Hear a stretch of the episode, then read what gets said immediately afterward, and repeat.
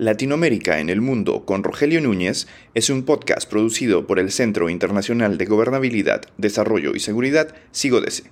Visite nuestra web en sigodese.com.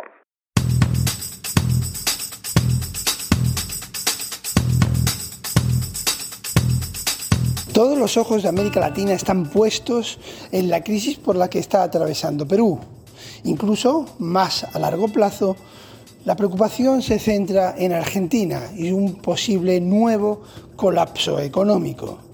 Sin embargo, mientras tanto, se va alargando una crisis más silenciosa o menos conocida por el resto de la región, como es la que tiene lugar en Bolivia, donde el partido oficial, el MAS, está absolutamente roto y dividido entre los partidarios del actual presidente, Luis Arce, y del gran líder político del país, Evo Morales. Una pugna, un enfrentamiento, un choque de poderes que puede terminar con Bolivia sumida en graves problemas como los que padeció a finales de la primera década de este siglo. Para analizar lo que puede ocurrir en Bolivia, tenemos con nosotros en Cigodese, en el podcast de Cigodese, a Fernando Molina, sin duda uno de los analistas más agudos, no solo de América Latina, sino de la realidad boliviana.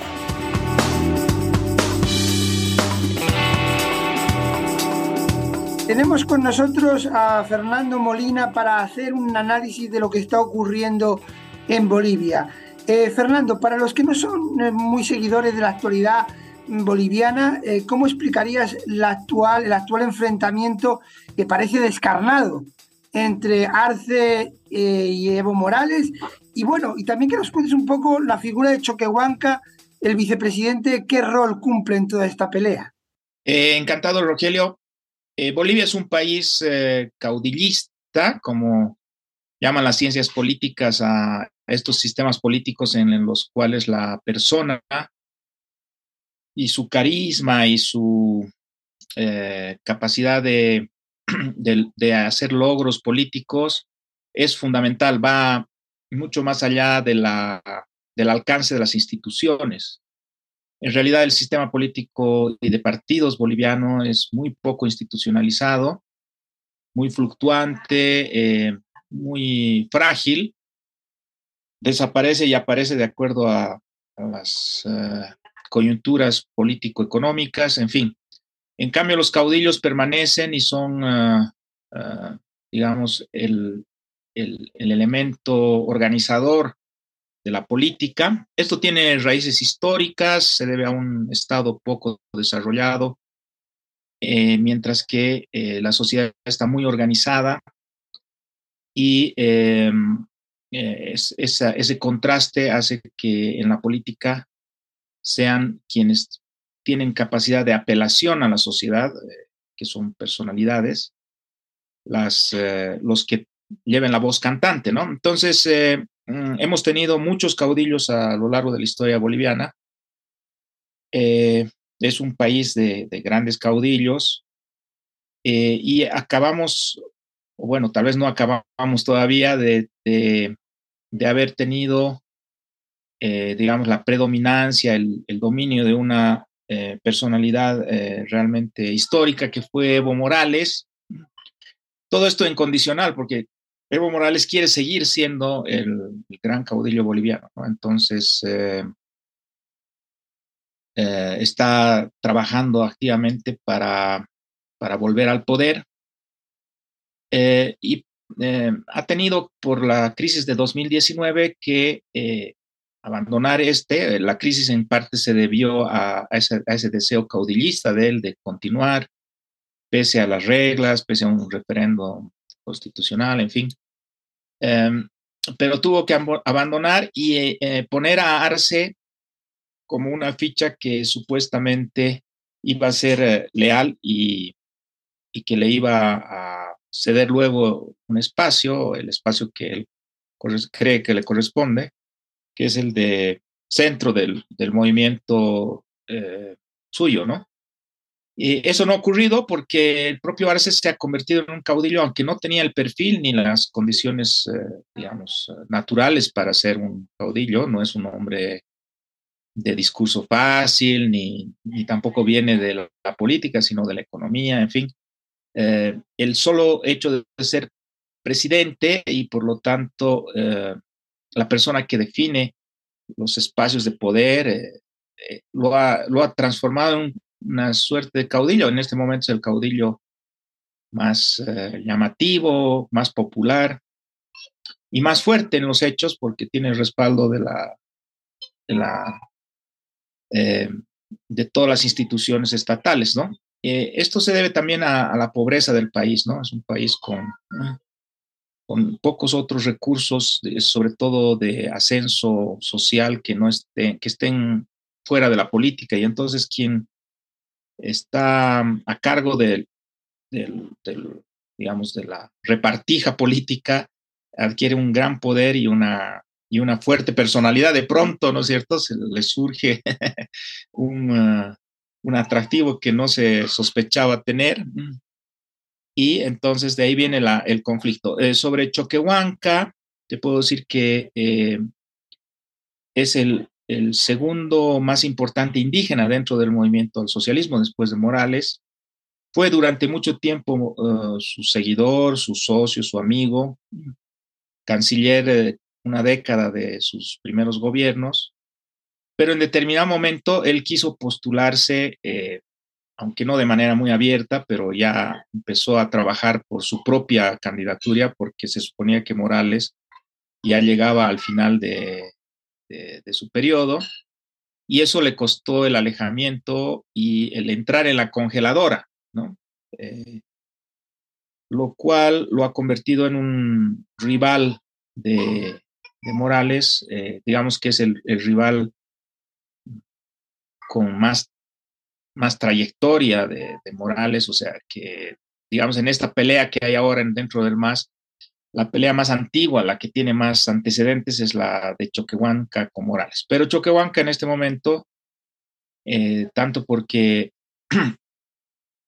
es vicepresidente del país por un lado y por el otro lado porque no tiene todavía la fuerza y quizás nunca la tenga la fuerza propia como para postularse él solo, entonces está detrás de Arce.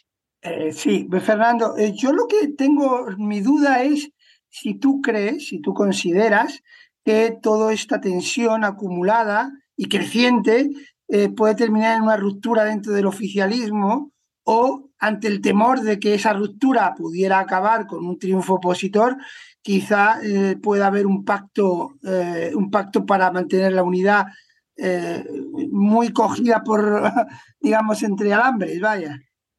Em, yo creo que se va a dividir el más porque lo que está en disputa es justamente imposible de dividir, ¿no? Que es quién va a ser presidente, quién va a ser el caudillo supremo, digamos, y esto eh, va a terminar por ponerlos a unos en contra de los otros.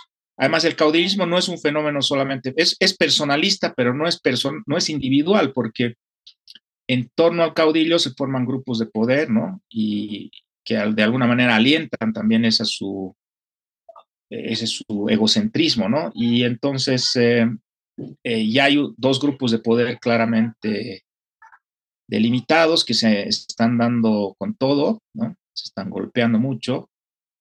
Pero además que em, uno de ellos eh, eh, es excluyente del otro, porque si, si llegara, por ejemplo, Morales al poder, em, entonces todos los que ahora están ah, soportando a, y, apoyando a Arce perderían el poder, ¿no? Eso no les interesa y por supuesto por eso van a alentar a Arce a eh, ir por su cuenta, aún fuera sin el eh, movimiento al socialismo, sin la sigla de movimiento al socialismo.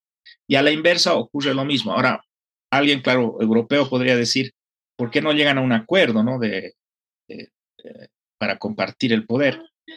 Porque esos acuerdos no se cumplen. Eh, veamos lo que ha pasado con el propio caso de Arce, ¿no es cierto? Había un acuerdo para que este solamente gobernara un periodo, para que gobernara un poco a nombre de Morales, porque evidentemente Arce eh, no llega al poder eh, por, obra y gracia de, su, sí mismo, ¿no es cierto?, sino por el respaldo que le da Morales y el movimiento al socialismo que está formado, fundado e inspirado por Morales. Entonces, eh, de otra manera, es imposible, hubiera sido imposible que Arce llegara al poder. Entonces, eh, eh, se suponía que tenía que ser un delfín, un, hombre de transición para preparar el retorno de Morales, pero no ha ocurrido así. Entonces, los acuerdos políticos no se cumplen, no hay una institucionalidad que, que permita eso, ¿no? Eh, tampoco hay élites tan pobladas y tan llenas de cuadros y de intelectuales como para alimentar una constante eh, movilización y recambio ¿no? de, parte de los dirigentes. Entonces, eh, yo, yo veo que esto no tiene salida, Rogelio. Creo que va a terminar eh, con una, un proceso que fue muy excepcional de unidad de la izquierda boliviana entre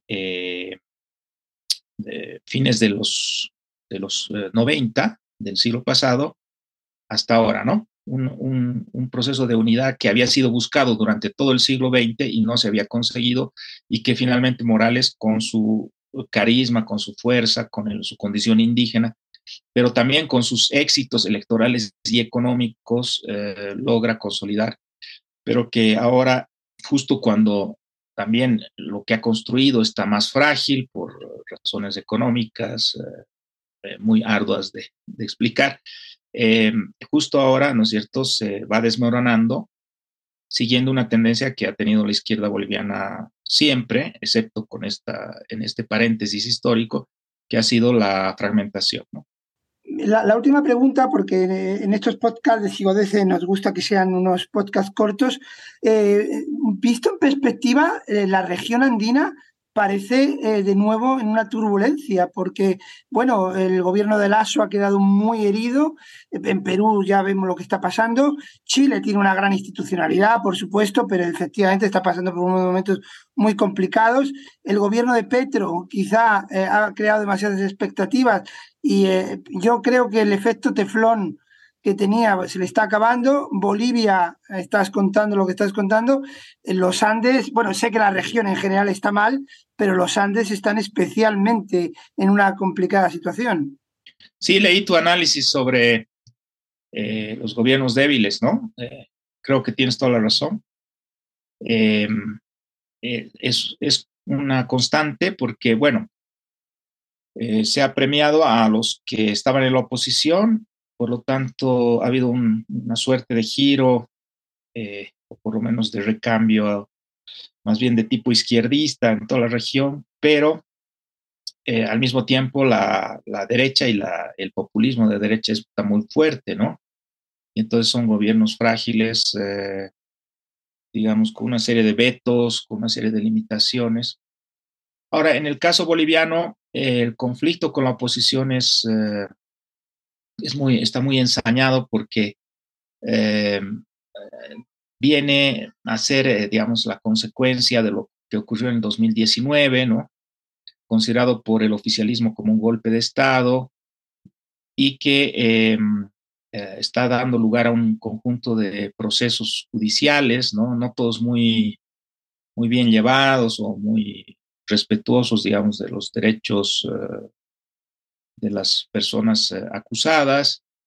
Y todo esto, eh, además, eh, se complementa con esta histórica, este histórico antagonismo entre el MAS y Santa Cruz, que es la región, digamos, extraordinaria en Bolivia, porque no es, no es indígena, porque no está basada en recursos naturales no renovables, porque se parece mucho más a, a la economía, a la cultura y la sociedad de Paraguay o de Colombia, ¿no? Que, a la boliviana propiamente. Entonces, eh, Santa Cruz tiene desde siempre una rivalidad con el centro boliviano, tiene una tendencia a, generar su propia estatalidad, eh, ¿no? Y eh, como es una, sociedad muy conservadora, muy, muy de, de valores políticos accionarios, si quieren llamarlos así, ¿no es cierto? Eh, entonces, eh, el antagonismo con el MAS es eh, aún más claro, más, más definitivo, ¿no? Entonces, hemos y estamos viviendo y vamos a vivir todavía ese tipo de, confrontación que, claro, le da límites al, gobierno de Arce, le lo pone en una situación de incomodidad, eh, de peligro inclusive en algunos momentos. Y em, todos estamos entonces a, la expectativa de lo que ocurre con la economía, porque Arce no va a tener eh, demasiadas dificultades. Tampoco su programa de gobierno es muy ambicioso, no es el mismo de Boric, por ejemplo, eh, o incluso el de Petro, porque, eh, bueno, proviene de otra experiencia, de una serie de logros que ya se han dado, en fin, ¿no? Es más conservador eh, de lo que ya, ya se tiene, pero sí es dependiente en absoluto de su éxito económico, ¿no? hasta ahora hemos surfeado la, la ola inflacionaria y también hemos evitado cambiar el tipo de cambio, el eh, devaluar el boliviano, pero esto parece estar en riesgo ahora más que nunca por eh, la falta de, divisas que, tiene el, gobierno ¿no? para, para poder sostenerlo, porque para sostener este tipo de, cosas, un subsidio a los carburantes, que es muy importante, y esta eh, estabilidad del tipo de cambio se necesita dólares y no hay esos dólares. Eh, por todo lo que está pasando en el mundo es cada vez más difícil conseguir financiamiento, en fin. Entonces hay una fragilidad, una delicadeza en, el momento que, eh, bueno, habrá que ir no quiero hacer pronósticos porque serían agoreros, pero digamos que, que hay que hacerle un seguimiento, Rogelio. Perfecto, Fernando. Ha sido un auténtico gusto volver a estar contigo. Te, volveremos a invitar y muchísimas gracias por todo.